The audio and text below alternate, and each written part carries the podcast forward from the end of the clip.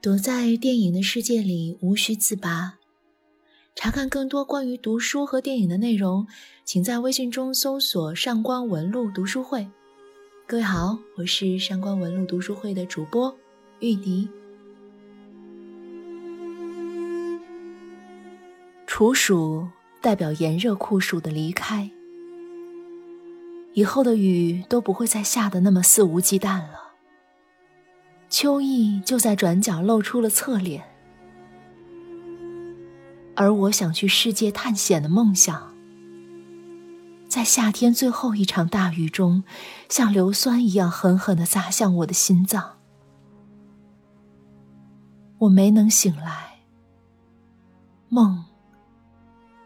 也碎了一地。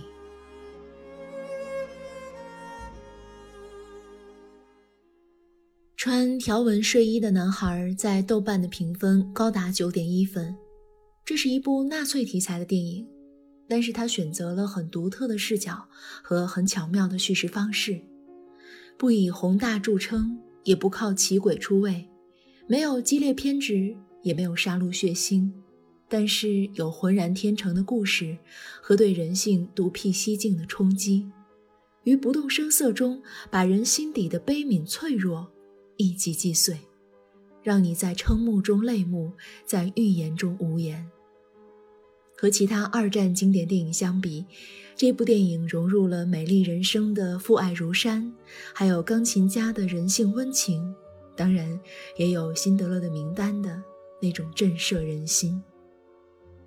电影以一个喜欢探险的八岁男孩布鲁诺看世界的眼睛展开，他正面看到的都是世界美好的样子，而对背面步步靠近的危险却一无所知。每向那个探险的世界迈一步，都在把最终无可避免的悲剧向前推演一米。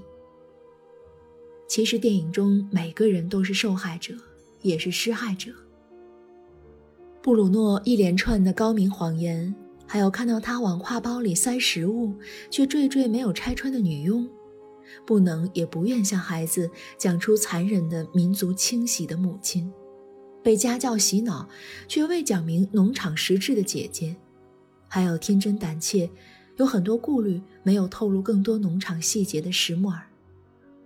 成人世界的相互隔阂与自作聪明是悲剧的催化剂，但是追其责任。又好像雪崩中的片片雪花，所有人的看似无意，都让故事的悲剧成为了精密计算后的必然。故事在虚假美好的乡下村庄就这样开始了。有面包、牛奶、咖啡香的早晨，一家人在女佣精致布置的大房间惬意地吃着早餐。院外有大片的花园和清澈的溪流。总是有士兵来守卫这一家人的安全，他们的起居饮食都有佣人照料。但是在这个大房子的后面，有一扇通向农场的小门，激起了布鲁诺探险的极大兴趣。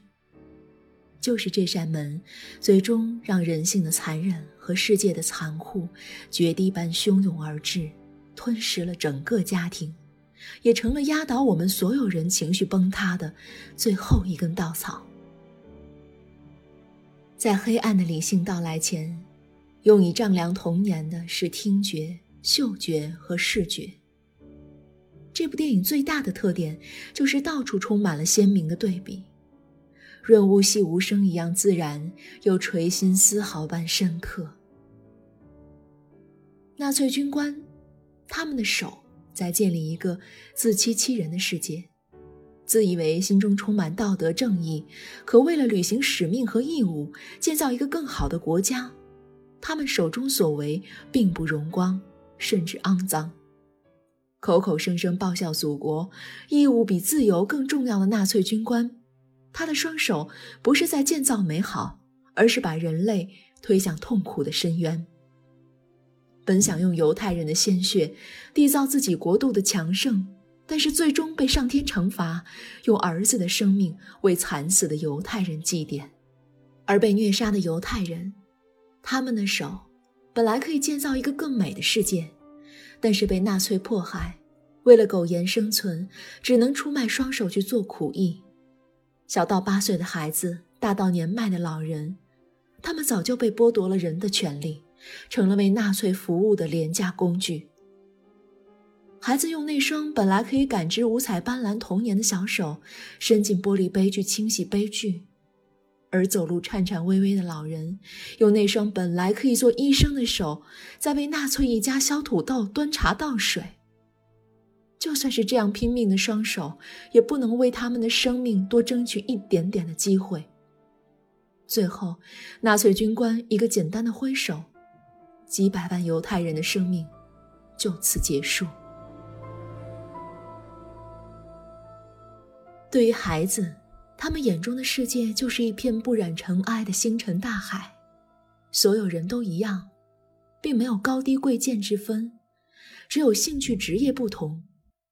布鲁诺的梦想是成为伟大的探险家，这个梦到最后都没改变，或者说，他用自己的生命完成了一次最残酷的探险。孩子们眼中的世界很纯粹，但也有很多好奇。他们想知道，为何身为军官的父亲要去管理一个农场？一个明明有医学技术的老人，为何要天天蹲在家里做苦力削土豆？而那些穿条纹睡衣的人，为何都会有一个号码？施莫尔的父亲明明是钟表匠，为何最终却变成了修鞋工？大人怎么都不坚持做自己想做的事情呢？因为大人。在世界中，从来不止一个身份。他们是狠心冷酷的纳粹军官，却在家庭中伪装成权威正直的父亲；他们是蒙在鼓里，以老公为傲，但是得知其真实工作性质，悲痛无奈又坚强隐忍的母亲；他们本是实习医生，却只能天天做奴隶，去削土豆、做杂物的可怜犹太老人。布满铁丝网的囚笼隔绝了两个完全对立的世界：一个有鲜花、鸟鸣、衣食无忧的住行，看似充满无限自由、无限可能和无限美好；但是人们却深陷道德的牢笼而不自知。另一个是充满压榨、杀戮、肮脏、残忍的犹太集中营，在那里没有自由，没有挣脱，也没有希望。这是一片绝境之地。每个生命的终点，就是焚烧厂里浓浓翻滚的、臭气熏天的黑烟。当布鲁诺第一次发现这个铁丝网，和对面八岁男孩史莫尔拉手的那一刻，他却反而觉得自己是深陷牢笼的，认定铁丝网里面的世界才是精彩纷呈的，所以才用这样的方式不让外人进入。他觉得那是一个值得探险的美好世界，而这个美好世界，最后给我们所有人扔出了一场最狠的沉默。每个人，或许到最后都要以自己的行为向上帝负责。如果这两个八岁的男孩还活着，他们后来应该有很多话想说吧，爸爸。到死那刻，我才知道，我一直崇拜的伟大的父亲，手上竟然沾满了那么多无辜生命的血迹。或许你一直在用你的方式爱我，可是你根本不知道我想要的是什么。我不想搬家，离开之前的小伙伴。可你告诉我，男人就要有担当，祖国需要我们去哪儿，我们就应该没有抱怨的第一时间赶到。鞠躬尽瘁。来到乡村的新家，我对一切都不感兴趣，只想去那个通往农场的后门探险。可是你却明令禁止，不做解释。我说我想学校，你就请来了一个迂腐的家庭教师，他否定我所有的梦想，觉得我不应该沉浸在这种探险的梦幻世界，而应该回到现实。去学习德国历史年鉴。他天天逼我念我同胞的历史是如此光荣伟大，犹太人毁谤我们，用他们的书腐朽我们，他们所到之处都是破坏。他还讽刺我说：“如果你能找到一个好的犹太人，就是最伟大的探险家。”后来，当我偷偷和同龄的史莫尔建立了一份特殊又珍贵的友情的时候，你却说为了保护我，要我立刻搬离这个村庄。你一直是我骄傲的父亲，我知道你有你的使命，在拼尽一切呵护你的梦想和我们的家。可是，爸爸，你八岁那年的梦想是什么？爷爷是否也曾经把自己想做的事情强加于你的身上？让你忘记了，孩子眼中看到的世界本来就和大人不一样。我也有我自己的梦想，想去保护。我对这个世界充满了好奇和热爱，希望去世界每一个角落探险。当我通过后门走进那个农场，我觉得他们好幸福，他们穿着一样的条纹睡衣，做自己想做的事儿，而且和那么多朋友待在一起。可是。却无情地把我锁在对面。有一天，我带了一个篮球，想和史莫尔一起玩儿。我从铁丝网的洞里把球扔过去，可是他害怕极了，偷偷用满是伤痕的手把球从铁丝网中又塞给我，说不能在这儿玩，太危险了。可是他越说危险，我就越想去探险。后来有一次我说谎了，我很懊悔。有一天，我看到史莫尔在我们家擦玻璃杯，他一直盯着厨房的糕点，我就想给他几个。可这时候，爸爸你的一个手下大声的呵斥他。史莫尔说：“我和他是朋友，是我给他的。”可我因为太过害怕，就推脱说是他自己拿的，我根本不认识他。因为这件事，我非常内疚自责。所以后来带着各种好吃好玩的，偷偷跑到农场。可惜，我很久都没有再见到史莫尔。后来又过了些日子，我碰到他，他的一只眼睛不知为何被打坏了，但是他还是愿意原谅我。他告诉我他很难过，因为找不到自己的父亲了。我想赎罪，所以偷偷拿着铁锹刨开了铁丝网底下的土。钻到了农场里，想和史莫尔一起找他的父亲。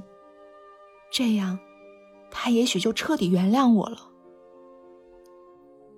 史莫尔是我搬家过来唯一的好朋友，我非常珍惜这份友情。可是，当我走进农场，发现和爸爸你告诉我的完全不一样。这里没有欢声笑语，也没有咖啡厅和大花园。到处充斥着腐臭、粉尘和躺在血泊中的人，还有拿着皮鞭凶狠鞭打他们的军官。他们完全换了一张面孔，不再像之前对我们那么毕恭毕敬。他们在残忍地毒打这些穿睡衣的人。我忽然觉得很害怕，爸爸。但是你告诉我，男子汉要重视自己的承诺。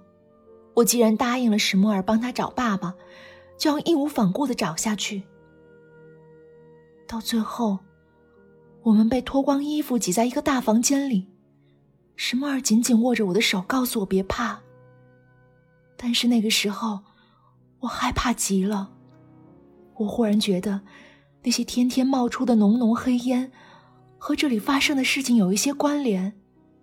或许，或许史莫尔的父亲，早就变成了黑烟。我到最后时刻，都相信我的父亲是要让我们的国家崛起，把世界变得更好的。可是我不想再活在谎言里。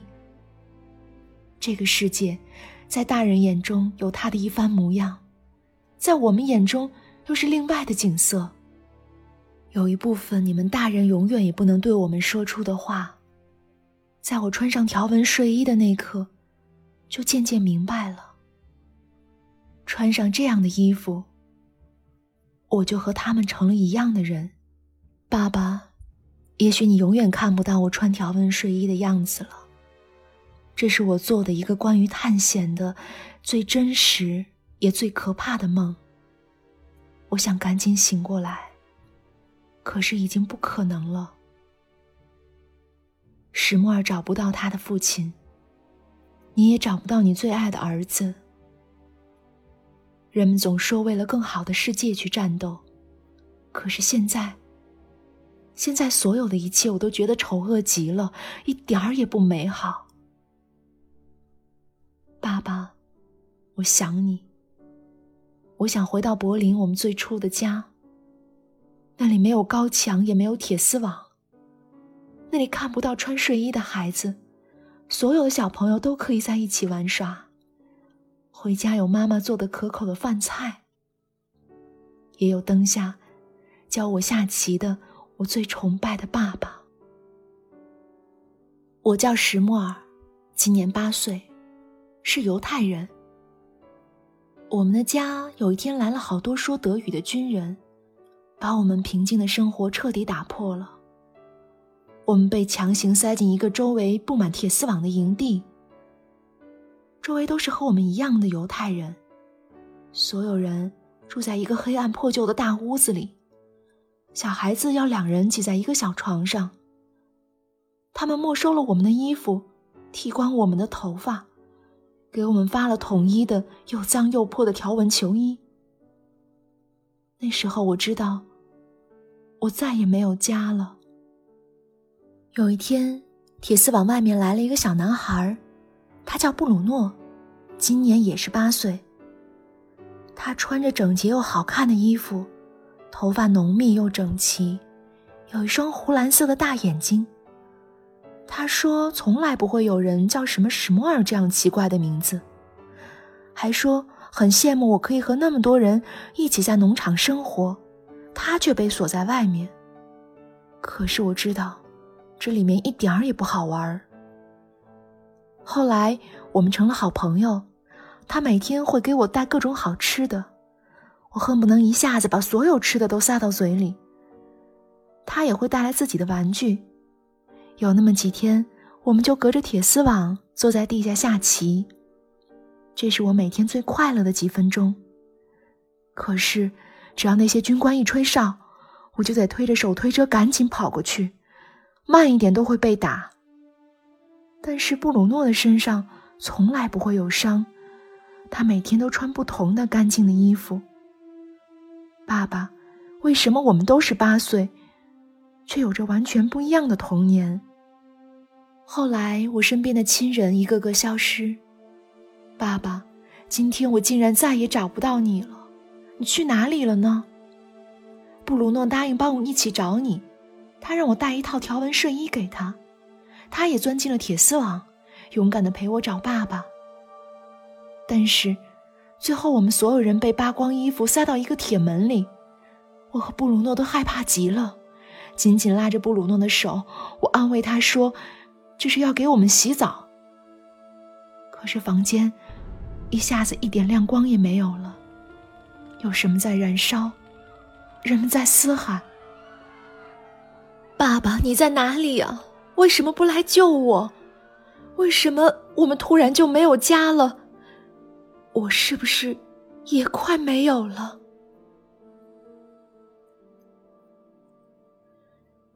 最终。一起走向死亡的布鲁诺和史莫尔始终手拉着手。他们把这场童年的游戏玩到了极致，留下一群知道这从来不是一场游戏的大人，在雨中震惊、愕然、悲痛欲绝。而史莫尔呢？他也是可爱的安琪儿啊。可是这个世界。为他流眼泪的人，好像都没有了。电影并没有最后一分钟营救的反转。长镜头逐渐拉开，那扇冰冷的铁门，里面从撕心裂肺的嚎叫，到鸦雀无声的安静，只用了一个雨天。门外挂着一排排整齐的条纹睡衣，光线渐渐暗淡。静静的宣告着一段历史的尘封，仿佛什么都没有发生。